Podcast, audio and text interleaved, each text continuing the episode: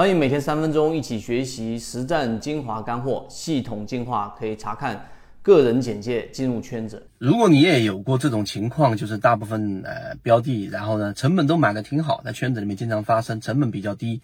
然后标的出现了百分之二、百分之三左右的上涨，然后呢就把利润给锁定住了。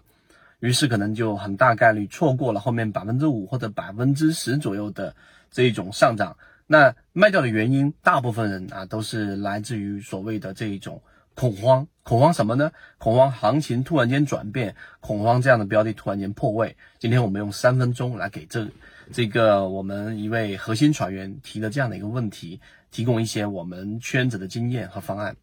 首先第一点啊，就是我们一个标的。如果你是因为害怕行情出现调整而把标的给卖掉的，这一个问题的核心是你没有一个非常清晰的标准，到底为什么要把标的给卖掉？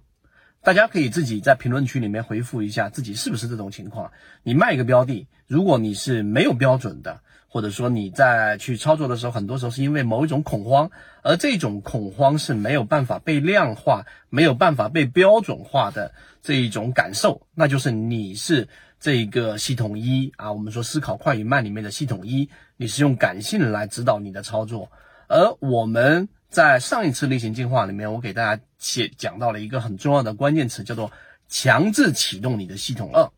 怎么强制你启动你的系统二呢？它是逆人性的，它是反人性的，它是需要理性、需要这一种标准来支撑的。所以系统二必须要强制去启动。我们说第二点，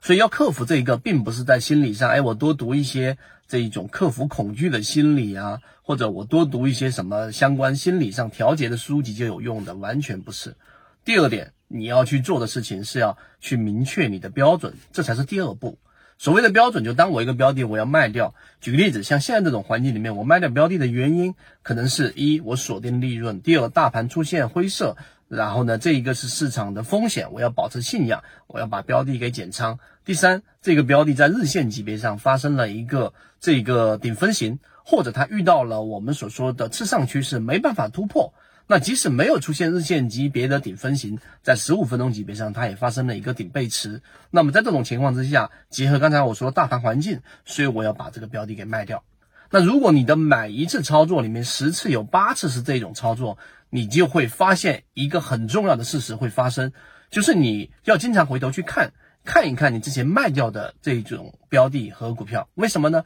因为大家可能会想，哎，我卖掉了，我就要把它抛之脑后。其实不是的。第三点，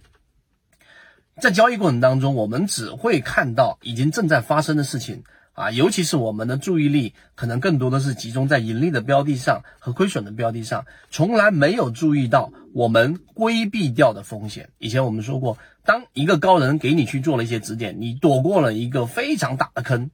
那这个时候呢，你根本就不知道你躲开了多大的风险和多大的坑，大概率上是这样的，所以你也不知道他是高人，你也没有一种很强的庆幸，是你听他的这一个呃自己的理性，然后听了自己的这一次的判断所躲开的这样的一种风险，很多情况下是看不到的，当然也有看得到的情况，所以我们说第三点，你这种情况之下呢，你把卖掉的标的，你可以建一个鱼池，把它们放在那里，时不时回头去看，你看。我在前面把这个标的给卖掉了，那这个卖掉的原因，刚才我们讲过了，结果它出现了百分之三十的调整，我原来的利润我还锁了百分之十，所以一进一出我规避了百分之四十的这个亏损，这个不是我们所说的阿甘，也不是我们所说的这一种自我的这个合理化，而是你要知道你的理性操作实际上对于你的交易是有巨大帮助的。当你走到这一步的时候，实际上你就有更多的这一种。以往的证据来支撑你用你的系统二是强制的去用标准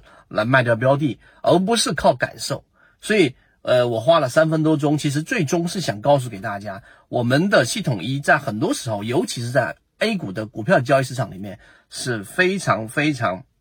大概率会让你亏损的。所以你是感性交易者，你可以去写散文，你可以用你的感性做很多这一个事情啊，它是有效的，并且呢能够。与大部分人共情，但在交易当中，更多的是要用系统二。所以今天我们给出了这个方案，其实就是我们所说的能够规避掉你过早的止盈，然后呢，或者说当个股出现破位了，然后我对个股抱着幻想，我一直拿着它，就是拿着它，然后呢，总以为它会反弹的这一个呃，我们所说的解决方案，或者说是解决方案之一，那就是你要去找一个标准，而这个标准是清晰可以量化的，并且你要执行这个标准，一段时间之后回头看这个标准到底是不是有效的，有效继续执行优化，无效我再进行调整。好，今天讲这么多，和你一起终身进化。欢迎大家收听每天三分钟实战精华分享，系统进化可以查看简介进入到实战圈子。